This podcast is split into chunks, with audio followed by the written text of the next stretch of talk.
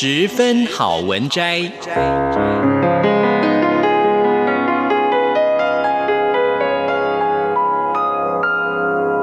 十分钟的心灵补给站。无论是快乐还是悲伤，不管是白天或是黑夜，阅读一篇好文章，也许只要短短十分钟，却能在你的心头低回，往复不已。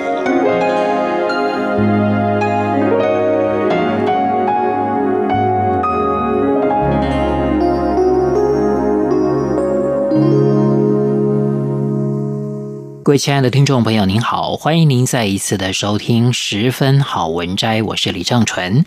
我们今天要介绍的这本书是高宝书版的《任何人都能说服的声音运用术》，作者是涂梦山。在我们生活当中，天天都有各式各样的说话机会，有的时候我们只是要表达自己的意见。有的时候是要跟别人沟通讨论，有的时候是要说服别人对你说的内容买单，那有的时候是要推销事物，有的时候是要指导别人。很多人都以为只要学会说话术就能够搞定这些状况了，但是原来声音才是抓住别人注意力、营造影响力的隐形决胜点。那今天要跟大家分享的这段篇章是了解自己的声音。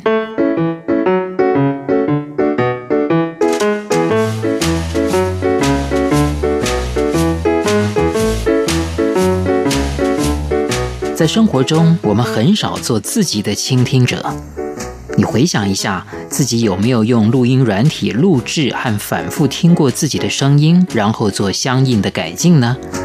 大部分朋友可能在社交软体发语音的时候会回听，其他时间就完全是单向运动，就连电话也是能免则免，多用打字了。对待自己的声音，我们仿佛主动遮住了耳朵。在这样的情况下，我们很难像写作一样反复回看自己的文字，不断修整提高。很多人都会觉得自己的声音在录音当中很难听，说听自己的录音太恐怖了。一是由于我们容易把自身的事情想象得更加美好的自我偏好性；二是由于你突然听到陌生声音的一种吃惊感。试试认真听听自己的声音到底是怎样的。知人者智，知己者明。物体的振动透过介质以声波形式传播，就是声音。交流的完整取决于说的人和听的人都能够同时听清楚，但是交流双方听的途径，也就是介质却不同。正是由于介质不同，我们听到的声音效果才会不一样。说话的人透过向内传播的耳骨感知声音，听众透过向外的空气介质感知到说话人的声音。对内，人的生理构造当中有部分专门用于感受说话时候产生的声波的震动。在交流的过程中，我们自己能够听见自己讲话，是透过我们的骨骼；在我们的身体里，我们是透过内耳里面的小骨感受到声波震动的。这些震动再被转化为微小的脑电波，让我们觉察到声音。对外，别人听你讲话的时候，透过空气传播的声波引发它的鼓膜震动。经由三块听小骨传到耳蜗，螺旋状的耳蜗当中充满液体，可以将这些震动转化成神经冲动，从而被大脑接收并且加以解释，形成声音。发生之后，声音会透过我们的身体组织和骨骼传播到大脑，以便于你做出反应。所以，对内和对外是相反的过程，听起来肯定就会有偏差。这样的感觉你应该不陌生。我们听到自己的声音，感觉充满磁性，但录音下来回听，却发现完全不是这么回事。为什么我们在听自己声音的时候，总会觉得更低沉、更有磁性呢？这是因为低音本身更容易穿过你的骨骼，传导到你的耳朵。你首先听到的是低音，所以你会误以为自己的声音是低沉浑厚的。但残酷的现实是，录音捕捉到的声音才是你真实的声音。打路机是诚实的，说谎的是我们自己的大脑。类似的情况不仅仅在声音领域常常遇到，在摄影领域也是一样。很多人也不愿意看见自己在别人镜头里的样子。回想一下，你是不是有过打死都不愿意承认照片是真实的自己，只想赶紧让对方删掉的感觉呢？很多人拍照的时候一定要用美颜相机，如果没有，在发朋友圈之前，也要先用美颜软体修饰一番。我们每天照镜子，已经熟悉和习惯于镜中反射出的外表的各种特征了。刘海是向左偏的，右脸颊上有几颗斑。当我们看到自己的照片的时候，这些特征却又和我们大脑当中所认为的不一样。焦虑、恐惧和失控感涌上心头，这种感觉来源于我们对于熟悉事物的喜爱和对陌生事物的焦虑跟排斥。也许你听到自己的声音不如想象中的好听，就像看到照片中的自己不如预期那样美丽，这是因为未知产生的陌生感会让你感觉抗拒、焦虑，甚至会有恐惧的感觉。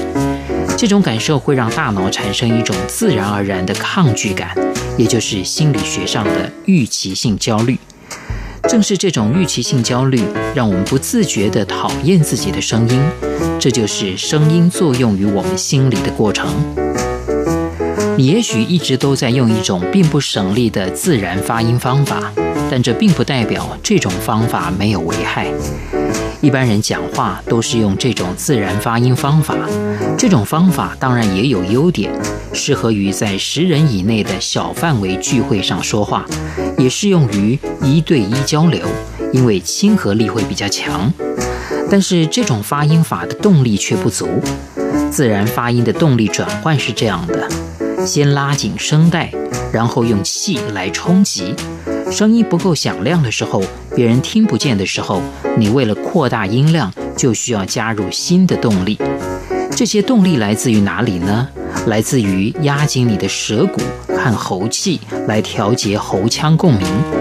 使用这种发音法，声带是主动的，气息是被动的，很累，声音不容易洪亮，容易疲劳。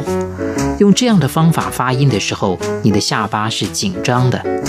用手去摸，会感觉到是硬的，所以喉咙会特别紧、特别干，还会有疼痛感。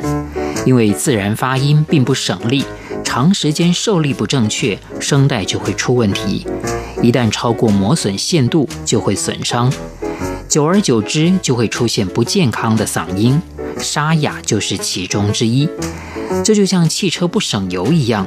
你开车所用的油费总要比别人多一些，因为你的车本身就不是节能型车，所以耗油量大。科学的发音其实并没有那么难。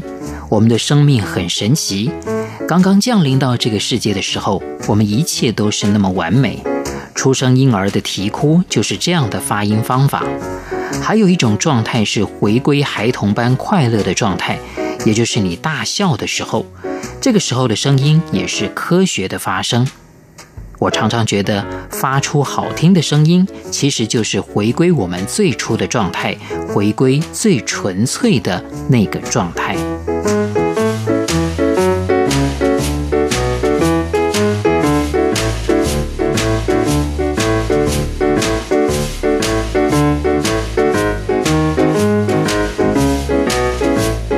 亲爱的听众朋友，我们今天所介绍的这本书是高宝书版的《任何人都能说服的声音运用术》。非常谢谢您的收听，我是李正淳，我们下一次空中再会。